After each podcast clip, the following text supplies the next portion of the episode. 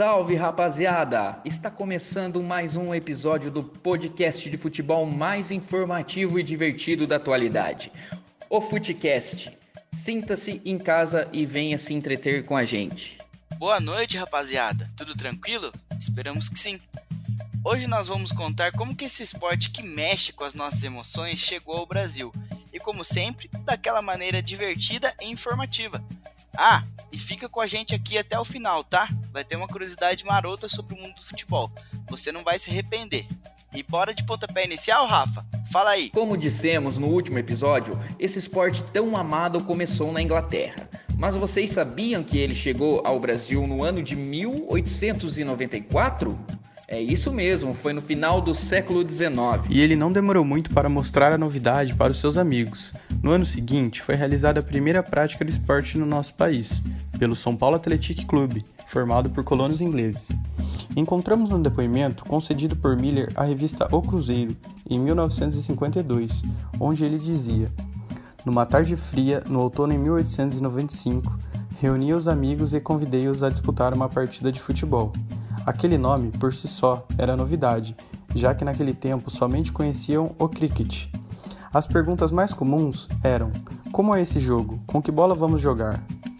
Essa primeira partida organizada por ele aconteceu na Várzea do Carmo em 14 de abril de 1895.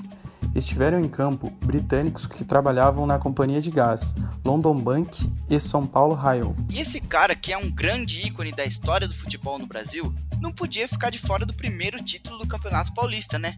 Sete anos depois, Charles fez parte do time do São Paulo Atlético, que conquistou o primeiro Campeonato Paulista da história.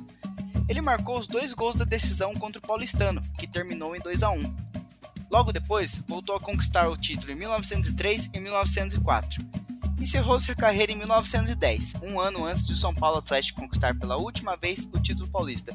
Depois, se tornou dirigente do clube, além de árbitro de futebol. O crescimento do futebol no Brasil foi tão intenso que acabou fazendo com que o esporte mais praticado na época, o remo, ficasse em segundo plano, chegando a ser quase esquecido pelos brasileiros posteriormente. Com isso, algumas equipes de remo tornaram-se grandes clubes de futebol, como o Flamengo, Vasco da Gama e o Botafogo, no Rio de Janeiro. Isso mostra a tamanha dimensão que o futebol se tornou em tão pouco tempo, meu povo. Nossa querida seleção brasileira, a famosa Canarinho, foi fundada em 1914. O primeiro jogo feito pelo Brasil foi no dia 21 de julho do mesmo ano, contra o Exeter City, um time inglês, com vitória de 2 a 0 para o Brasil. Em 20 de agosto de 1916, surgiu a Confederação Brasileira de Desportos, a CBD, entidade que seria responsável pelo desenvolvimento desportivo do Brasil. Daí para frente, o futebol evoluiu e foi ganhando mais profissionalismo. Com isso, o primeiro título veio em 1919, pelo Campeonato Sul-Americano, atual Copa América. E a partir daí, foi muitos anos de glória da nossa Canarinho, até chegar ao patamar de hoje, a maior campeã do planeta, com cinco títulos mundiais. E aí, Germano, fiquei sabendo que você tem uma curiosidade para contar para a gente. Confere? É isso aí, Rafa. Aproveitando que entramos nesse assunto Copa do Mundo, vocês sabiam que a taça dessa competição tão importante já foi roubada? Eita, é mesmo, mano? Que história maluca é essa? Conta aí pra gente.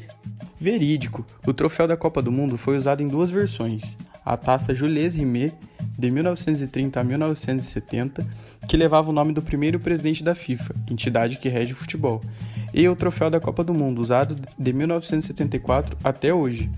Nas primeiras edições, a posse definitiva da taça ficaria com o país que conseguisse vencer três edições do Mundial, o que aconteceu com o Brasil após os títulos em 58, 62 e 70. Depois do tricampeonato, a FIFA elaborou a nova taça, dessa vez sem permitir a entrega definitiva aos vencedores. Em 1983, a taça Jules Rimet foi roubada no Brasil e alguns dias depois foi descoberto que ela havia sido derretida. Em 2015, uma parte da taça foi encontrada nos porões da sede da FIFA, em Zurique, na Suíça. Que coisa maluca, não? Só podia ter acontecido no Brasil.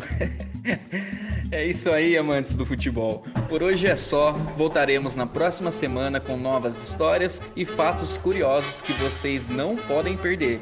Fiquem ligados. Aquele abraço.